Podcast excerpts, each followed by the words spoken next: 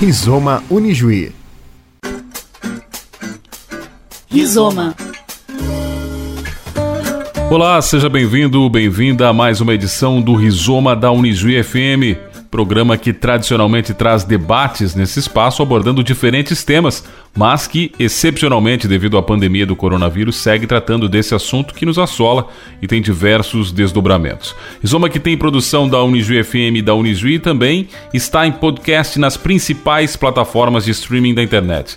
No programa de hoje teremos o olhar do professor Tiago Reck, do Departamento de Ciências da Vida da Unijuí e um dos coordenadores do programa de mestrado em Atenção Integral à Saúde desenvolvido pela universidade juntamente com a Unicruz. Também a participação do prefeito de Juiz, Valdir Reck, que num decreto complementar válido desde a última segunda-feira flexibilizou as restrições impostas ao comércio e circulação de pessoas no município. E ainda no rizoma dessa quarta-feira, 1 de abril, teremos mais depoimentos de pessoas que estão fora dos seus países enfrentando a pandemia de Covid-19. Dessa vez ouviremos intercampistas que estão estudando aqui na Unijuí e longe de casa vivem a situação enfrentada no mundo todo.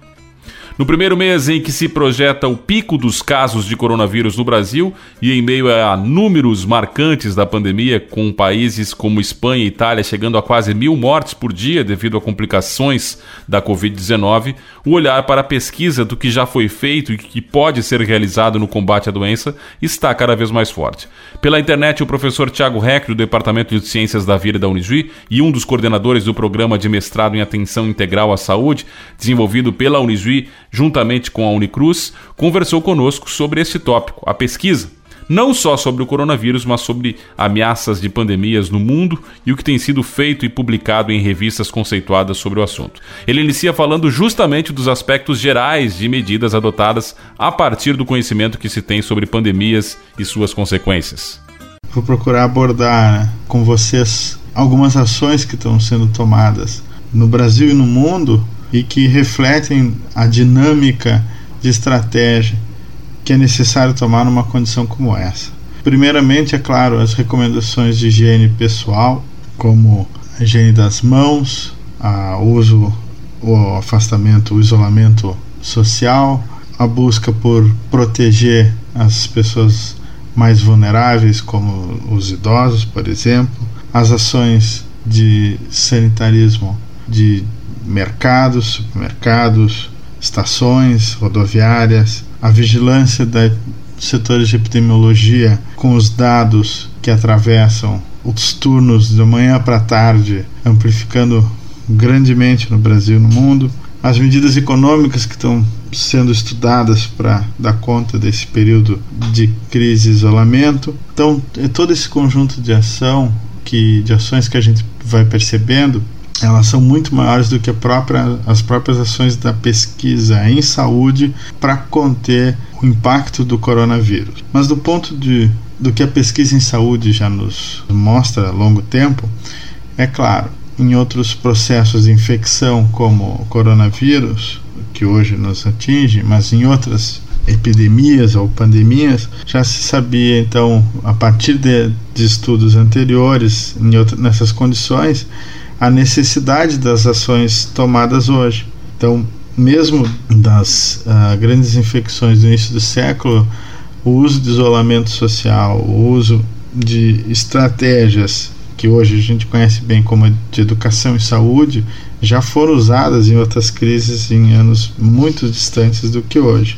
O que tem de avanço hoje mais rapidamente, sem dúvida, é a comunicação científica e a tecnologia capaz de avançar rapidamente na parte de tratamento e na parte de diagnóstico. Então, as ações que hoje a gente vê no mundo inteiro, inclusive no Brasil, é a busca por métodos diagnósticos não só mais rápidos, uh, mais uh, sensíveis, mais específicos possíveis, que possam trabalhar dentro uh, de uma margem de segurança aceitável, que possam atingir um grande número uh, de pessoas que estão suspeitas de, corona, de ter, ter se infectado com coronavírus.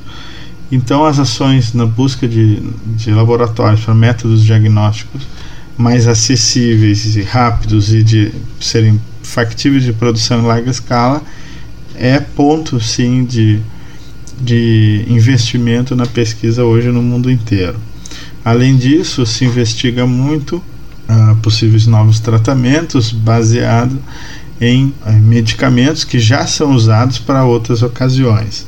Como a pesquisa trabalha com um conjunto de evidências que sejam suficientemente confiáveis e de, um, de uma condição onde se possa daí extrapolar para outras condições, os dados ainda de novos métodos diagnósticos e também de tratamentos ainda são considerados preliminares, embora o grande volume de estudos venha saindo diariamente.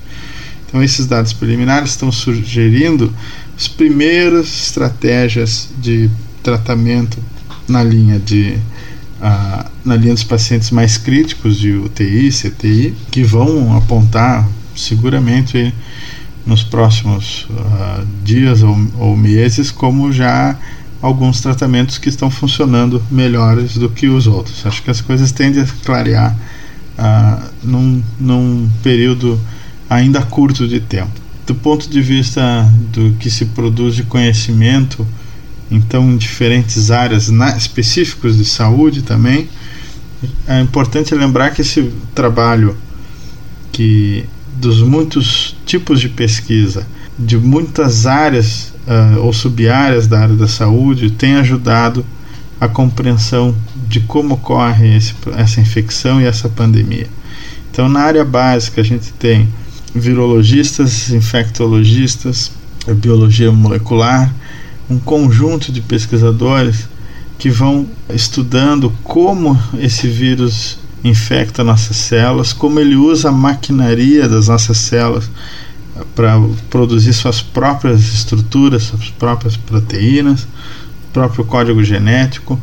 Então, na linha que a gente pode chamar da, da pesquisa básica, a gente tem um conjunto de pesquisa no mundo inteiro buscando compreender esses mecanismos de infecção e os mecanismos de agressão desse vírus.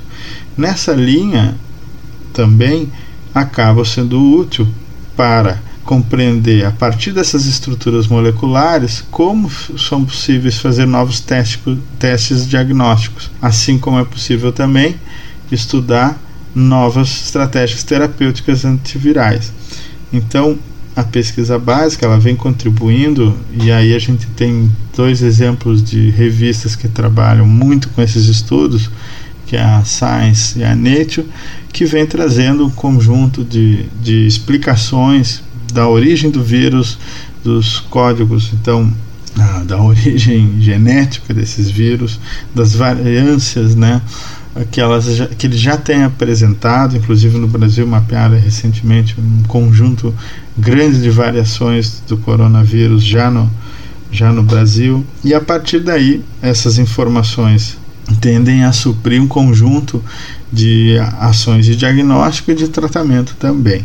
Recentemente saiu um trabalho mostrando que o, as duas fases que acontecem dentro do, do nosso sistema na presença desse invasor uma fase que o organismo usa o sistema imune para identificar o invasor e, vamos dizer, alertar o nosso sistema imune para que reaja com produção de anticorpos e usando estratégias de eliminação do vírus.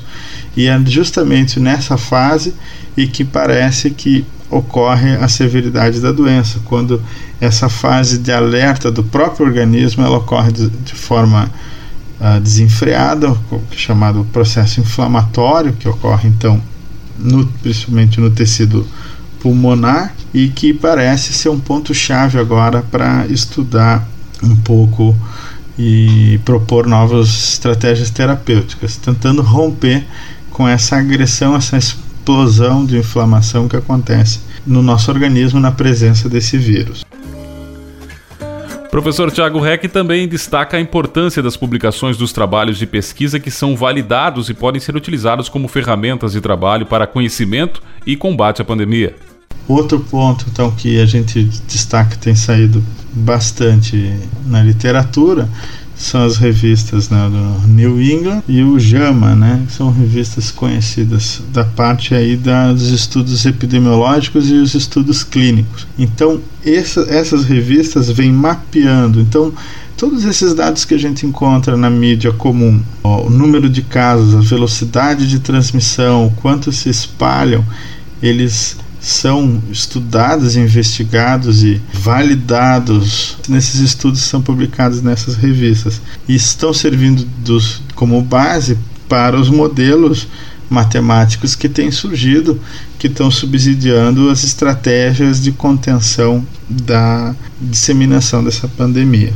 Então, também recentemente saiu agora um, talvez uma primeira diretriz de manejo uh, de pacientes críticos adultos com Covid, né, saindo aí no dia 23 de março, uh, com algumas sugestões, ainda está num nível de evidência ainda baixo, ou seja, são as recomendações iniciais de testagem então do nível de infecção do, dos pacientes, do suporte uh, hemodinâmico, ou seja, como se recomenda que faça o suporte para manter as funções uh, cardíacas, cardiovasculares, desses pacientes e o suporte ventilatório, ou seja, a parte respiratória e o que se sabe hoje das possíveis terapias ou de, pelo menos de medicamentos que, que não estão atrapalhando no momento ou que não tiveram resultado benéfico até o momento no tratamento. Então isso vem sendo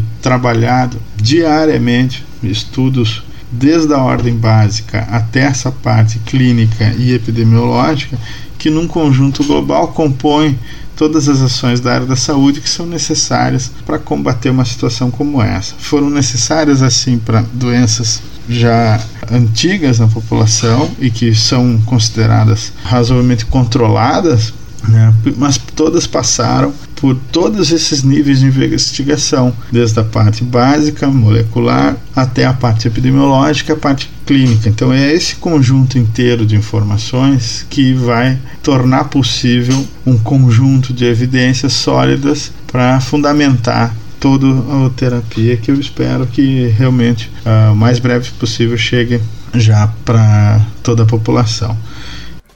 Esse é o professor Tiago Reck, do Departamento de Ciências da Vida da Unijuí, falando sobre as pesquisas e publicações acerca das pandemias, especialmente, claro, do coronavírus, que assola o mundo todo nesse momento. O professor conclui sua participação aqui no programa trazendo informações de como proceder a partir dos estudos já realizados. O que, que eu deixo de sugestão para que as pessoas possam acompanhar? Os sites de órgãos oficiais, como o próprio Ministério de Saúde, os sites do governo do estado, da Organização Mundial da Saúde, que são onde saem os dados oficiais, os dados coletados e as informações sobre as estratégias que estão sendo adotadas nacionalmente no estado e nas cidades. Acompanhe os órgãos oficiais, evite a tentação de cair nas mensagens que vêm de, das redes sociais por vídeo, textos, às vezes até alguma piada que possa estar trazendo alguma desinformação e não ajudando no combate da situação. Então, a, a sugestão é de que a população se cuide realmente, siga tomando as as atitudes que são recomendadas, as atitudes de higiene, as atitudes de prevenção, de cuidado com o contato no momento com outras pessoas e acompanhar os órgãos ah, oficiais quanto às informações. Por enquanto, a, a recomendação é fique em casa o máximo que possível e lave as mãos. Então, um abraço a todos, espero ter contribuído com a fala um pouco do que é o cenário da pesquisa hoje no, sobre o coronavírus. Você segue acompanhando o Rizoma da Unijuí FM também em podcast nas principais plataformas de streaming da internet. Falando em âmbito de Juí, um decreto complementar que entrou em vigor desde segunda-feira trouxe a flexibilização das restrições impostas ao comércio em função da pandemia. Durante o final de semana em que era anunciado o decreto pelo prefeito Valdir Reck, o presidente do país, Jair Bolsonaro, falava em redes nacionais minimizando a pandemia e convocando a população a ir às ruas e reabrir totalmente o comércio em função das consequências econômicas causadas pelo vírus. O prefeito de Juí falou sobre o posicionamento do presidente e de como ele poderia influenciar influenciar no comportamento da população. Eu creio, meu caro Douglas e ouvintes da rádio Unijuí FM, que o presidente, que tem tomado posições positivas também, não dá para deixar de reconhecer, porque ele é o presidente, foi eleito pela grande maioria da população brasileira, ele tem tomado medidas que merecem ser consideradas e importantes. Porém, neste caso, neste caso especificamente, eh, muitos discordam e eu também entendo que ele teve uma atitude infeliz. Não foi feliz nessa atitude porque gerou um, um descompasso na população brasileira. Poxa, mas o presidente é o presidente. Ele falou, as suas palavras têm um peso muito forte, muito grande. Por outro lado, temos um ministro que está sendo aplaudido em toda parte, o ministro da Saúde, pelas atitudes e pela firmeza como tem conduzido todo esse processo de contenção, vamos dizer assim, da população. A população tem que se conter, a população tem que ficar em casa, a população não pode agir como se age em tempos normais. Nós estamos num período de muita dificuldade no campo da saúde com este Covid-19. Basta acompanhar as redes de jornais televisivos ou outra, outros meios para verificar que o mundo inteiro está perplexo. O mundo inteiro está, vamos usar o termo certo, apavorado. Pobre da Itália. Agora os Estados Unidos que já estão na dianteira em termos de, de casos comprovados e de é, gente morrendo.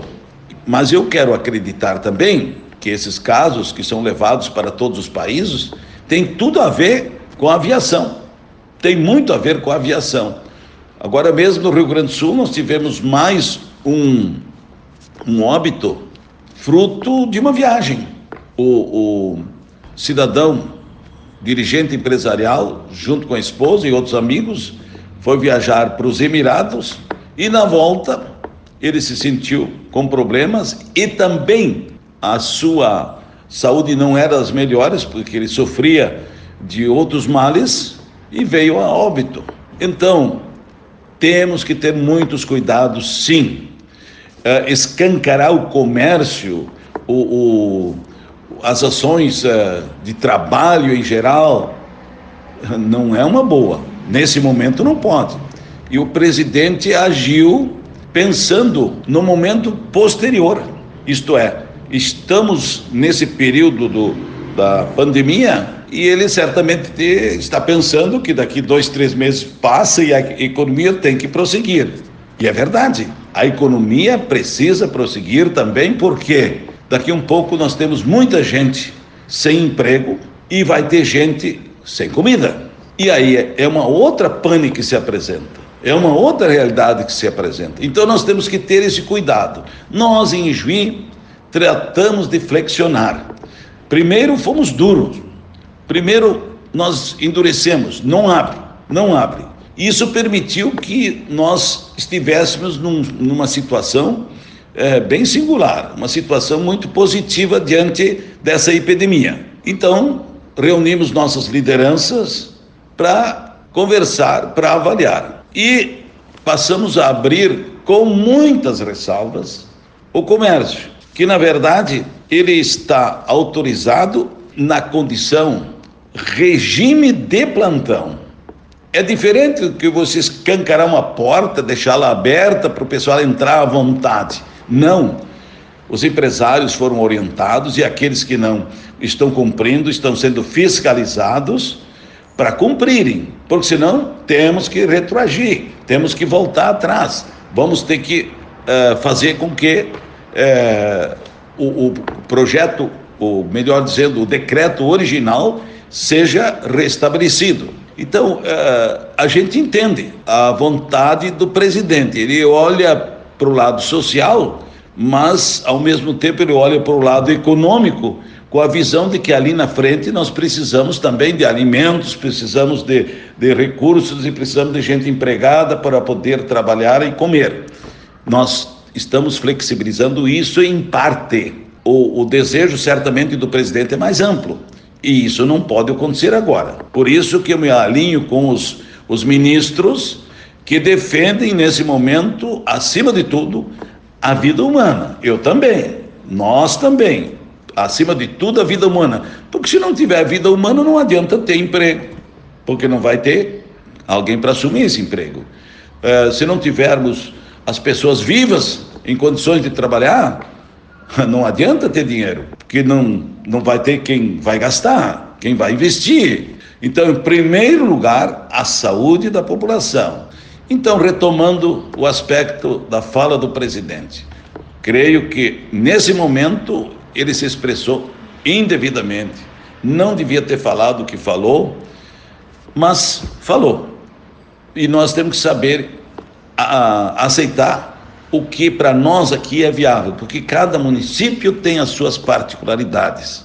O estado, como estado, tem 496 municípios. Nenhum município é igual ao outro. Cada um tem as suas particularidades. E nós estamos agindo aqui conforme os interesses do município de Juí, mas colocando em primeiro lugar a vida humana. Este é o bem maior.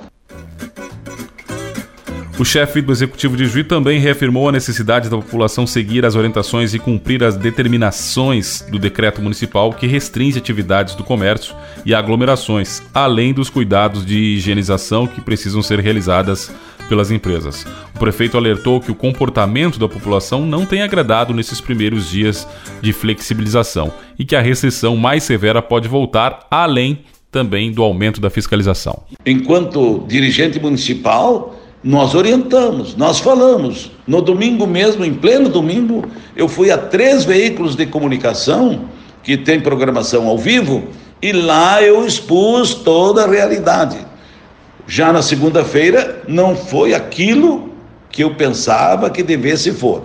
Mas também temos que considerar que depois de tantos dias reclusos em suas casas, as pessoas têm vontade de dar uma saída e de repente muita gente saiu ao mesmo tempo.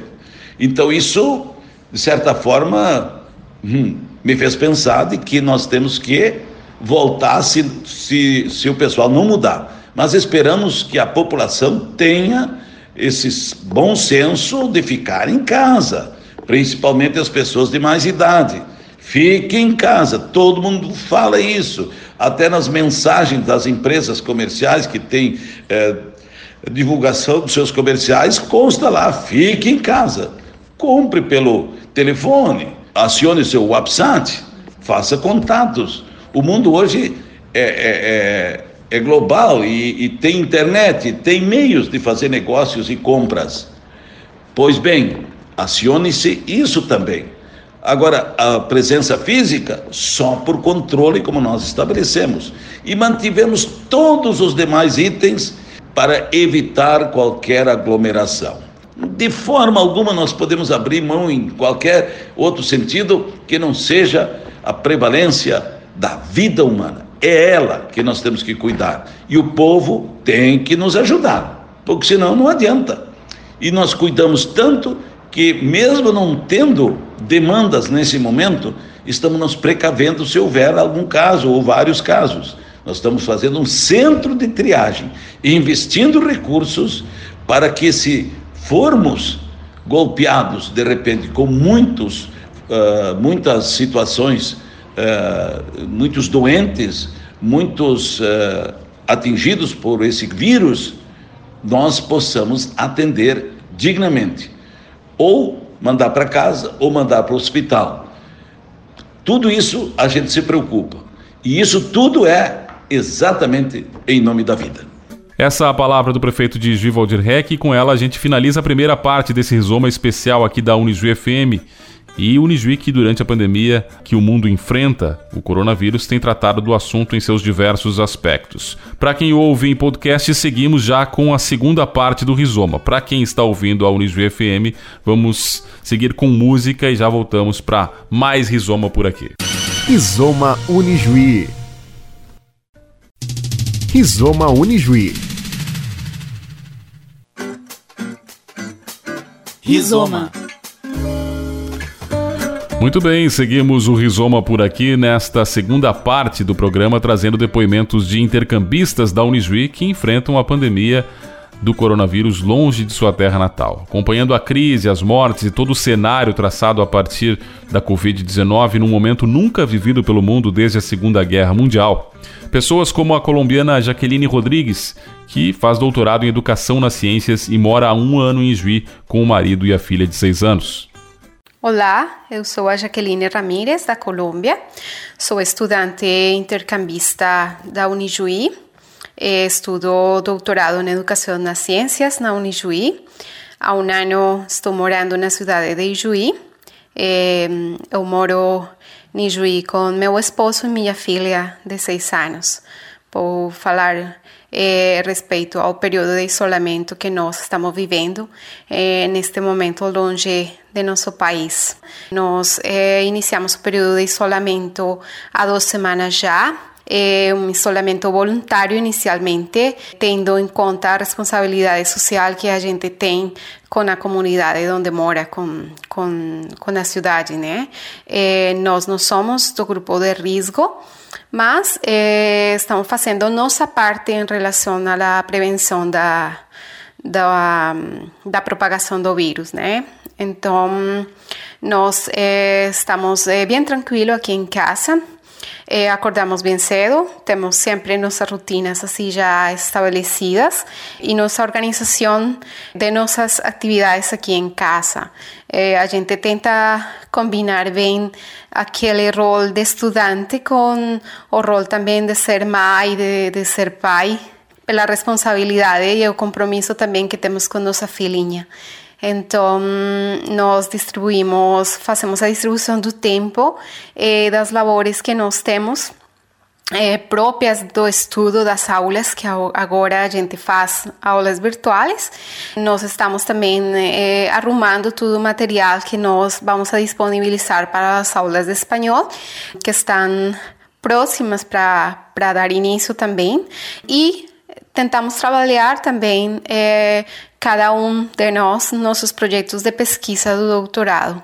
Além disso, fazemos todas as atividades que, que a gente sabe que tem que fazer em relação à nossa filha, né? Nós moramos num apartamento no centro da cidade, então é, nosso apartamento não tem muito espaço para nossa filha brincar, mas a gente é, está virando muito criativa para poder dar a chance para ela de ter um período de isolamento bem tranquilo também, explicando para ela toda a situação mesma da, da importância que nós vemos a, a prevenção da, do contágio do, do coronavírus e estamos sendo muito criativos para eh, organizar muitas atividades para ela, eh, além mesmo das atividades de estudo que ela tem, ela é estudante da EFA, de primeiro ano, então nós estamos sendo também com ela, acompanhando todo o processo das atividades que ela tem da escola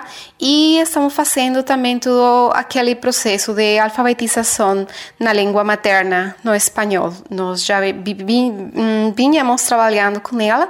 Eh, há algum tempo e agora estamos fazendo aquele reforço das, das atividades próprias de, de nossa língua, o espanhol. Um, respeito à situação de nosso país, lá na Colômbia, há 10 dias, mais ou menos, na capital da Colômbia, a Bogotá, a prefeita da cidade fez uma atividade voluntária de um isolamento preventivo. Essa atividade virou e empatou, eh, por assim dizer, com uma quarentena decretada como lei a nível nacional. Então, a quarentena que a gente está vivendo lá iniciou terça-feira passada, há uma semana, e a quarentena vai até o dia 13 de abril. A gente tem muita preocupação pela, pela situação de lá, quanto na situação aqui no Brasil, né? É, a gente tem certeza que se cada um faz sua parte, faz o que tem que fazer, que é ficar em casa é, de uma maneira tranquila, calma, é, entendendo a importância da responsabilidade que cada um tem com a sua comunidade, tudo, tudo vai dar certo, mas é uma situação que tem muita, muita coisa para pensar, porque hum, nós estamos aqui no Brasil, longe de nossas, de nossas famílias, de nossas casas, e sempre existe essa preocupação pela família, pelos amigos lá, mas estamos com muita esperança da resolução desta situação tão complexa.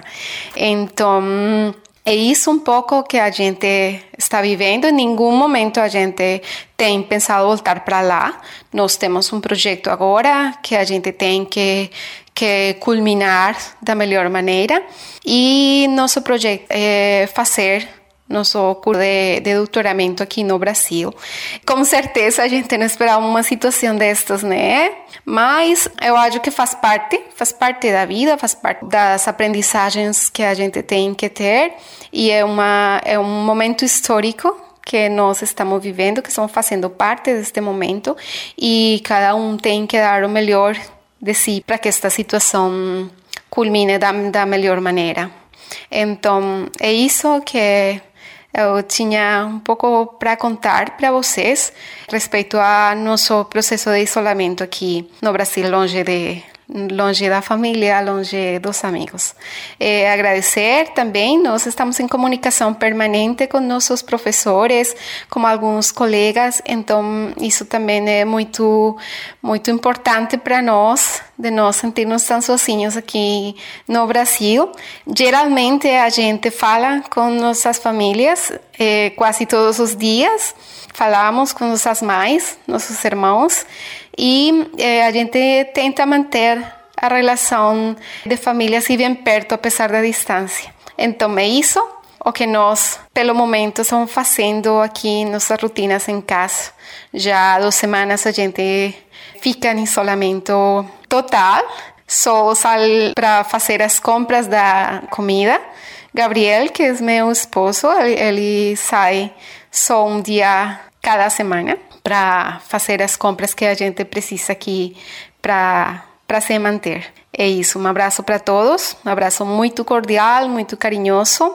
E com certeza, com certeza, se cada um de nós faz o que tem que fazer e tomar consciência da importância deste momento que estamos vivendo, eh, não só no Brasil, na Colômbia, sino na humanidade, toda, toda a humanidade, eu acho que vamos a ter muitas aprendizagens desta situação e vamos a ver-nos enriquecidos grandemente. Eu acho que a humanidade tem agora muito por refletir frente a esta situação que estamos vivendo.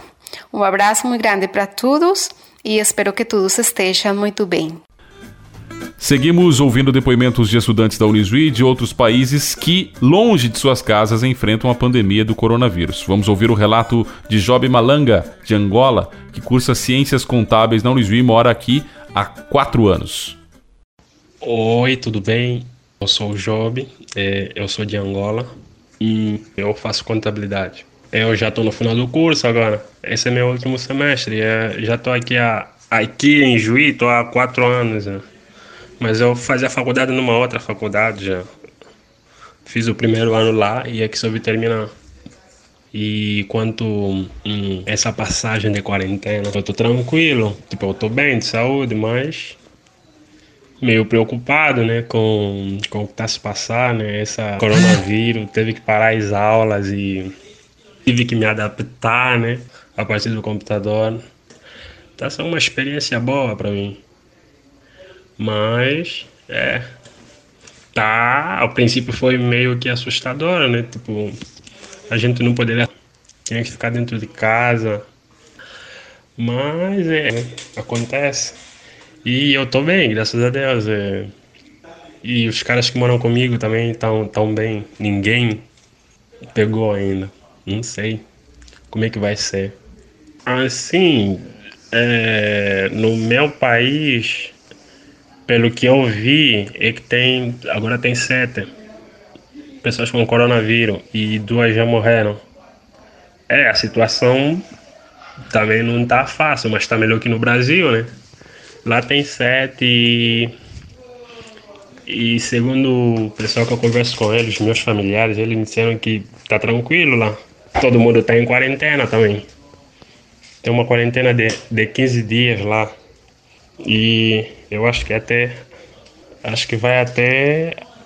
Até dia, dia 8 ou dia 10 de abril. Termina a quarentena, mas todo mundo também tem quarentena.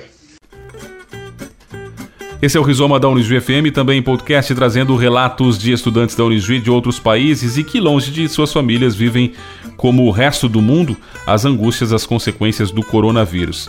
Ele é do Peru e faz mestrado em Direitos Humanos na Unijuí. Erickson Gutierrez também deixou seu depoimento aqui no Rizoma. Bom, é, meu nome é Erickson Henrique Gutierrez Marques. Eu sou advogado de profissão, sou peruano de nacionalidade. Eu cheguei para Ijuí dia 5 de março para estudar os direitos humanos na universidade, na Unijuí. O que eu achei ao chegar foi muito, muito legal. A verdade, as pessoas foram muito atenciosas, os professores, a administração, eh, muito hospitaleiros. Foi como chegar um sonho, foi muito bonito. Os colegas, tudo. Eu gostei muito, só que de aí, de um dia para outro, mudou como se fosse de um sonho a um pesadelo, onde todo mundo mudou. É, a quarentena chegou, as pessoas tinham medo de, de todo mundo, de todos, de tudo. Quando nós saíamos para a rua os primeiros dias da quarentena, as pessoas ficavam um pouco, um pouco com medo de nós, porque pensando que sendo estrangeiros tínhamos chegado, chegado agora e eh, trazendo a doença. Mas eu entendo, né? Entendo que o medo que acontece, eh, o pânico que, que está fazendo essa, o Covid-19. E então, é, sim, é difícil, difícil ficar longe da família, porque nós ficamos pensando como que eles estão e eles também ficam pensando como que nós estamos. E aliás que é muito muito longe daqui para lá. Hum, estamos levando agora aulas por online e estamos avançando, tentando avançar, mas por outro lado é um pouco difícil continuar aqui isolados de, de todo mundo e também as pessoas que poderiam nos ajudar, que eram os colegas, professores, a Bandeleia também, da, da UNIG, eh, todo mundo também está, está se cuidando deles mesmos e das suas famílias que é o momento né, de, de, cuidar das famílias, é o momento exato de ficar perto de, das pessoas que, que, nós, que, nós, que nós amamos e cuidar. É, pensei muitas vezes já voltar para lá e desistir, desistir tudo, mesmo que é uma oportunidade que eu, que eu fico muito agradecido, mas é muito difícil ficar longe da família nesse, com tudo isso daqui. É, se daria para, de algum jeito, para voltar para lá e continuar as aulas online, ficaríamos gratos porque cada dia, pensa cada dia que, que acontece uma coisa difícil, uma coisa perigosa lá. E lá no Peru também eh, está bem complicado porque, como vocês bem sabem, a doença se transmite mais, mais no frio. E lá as pessoas, e não é muito, é, lá no, as cidades não são muito grandes como o Brasil que tem quarteirões e quarteirões de gente morando longe de longe. Lá tem muito prédio, lá tem muitas pessoas morando em uma casa só, então o risco da, da de pegar a doença é mais, mais fácil. É, a minha cidade, Cusco, é uma cidade muito turística a nível mundial. E lá já tem, é, até agora que tem 28 infectados, mas estão tentando controlar o presidente Vizcarra, ele também está querendo como controlar, fechou as fronteiras, eh, tem, tem, como se fala aqui, ordem de queda, ninguém pode sair para as ruas das 5 da tarde até 5 da manhã, eh, você, você é preso se você sair, eh, então lá está tentando controlar, mas mesmo assim só cresce, cresce, cresce, e esses últimos dias está crescendo demais. Está chegando a mais de mil para ser um país pequeno. As cidades, como a minha cidade, ainda está se controlando.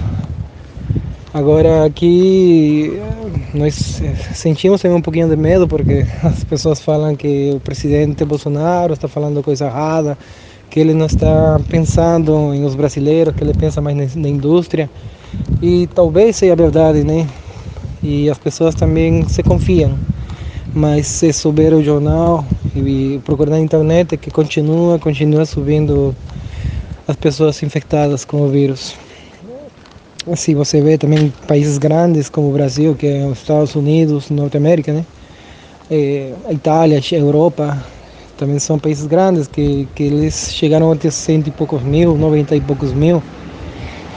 E lá fora tem muitos jornais que falam que o Brasil está em caminho a isso, né? Caminho a chegar aos... pode chegar a ter 100 mil daqui, uns, daqui um pouco tempo. E ficamos pensando como que nós vamos dar a cara com isso se o bom seria ficar perto das nossas famílias, mas estamos muito longe. Tomara que, que tudo melhore. Bom, um abraço para todos vocês, para as pessoas que conheço lá da universidade. É muito carinho com vocês. São relatos de estudantes da Unisvi de outros países falando sobre a pandemia do coronavírus. Ela faz estágio na Cereluz e é de engenharia elétrica da Unisvi. Ingrid Dreves traz seu relato agora aqui no Rizoma. Oi, eu sou Ingrid, sou de Argentina e estou fazendo um estágio aqui na Unijuí com minha companheira Verônica. Estamos aqui desde o 26 de fevereiro. É muito difícil ficar longe de casa neste momento porque na Argentina a situação é está muito pior que aqui e nossos padres estão muito preocupados por, por nós. Queremos retornar esta semana para Argentina porque as fronteiras estão fechadas. É uma situação muito preocupante lá e não sabemos quando poderíamos voltar eh, logo. Além disso, nosso estágio finaliza esta semana, então é o melhor que podemos fazer voltar para Argentina. Sabemos que quando voltaremos tendremos que fazer um isolamento com controle policial e multas, eh, pero mientras antes voltemos, antes finalizará o isolamento.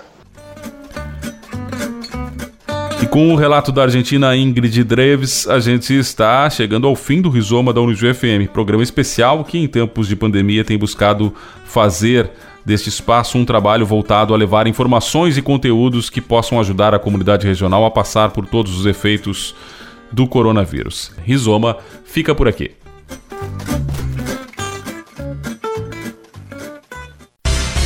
Rizoma Unijuí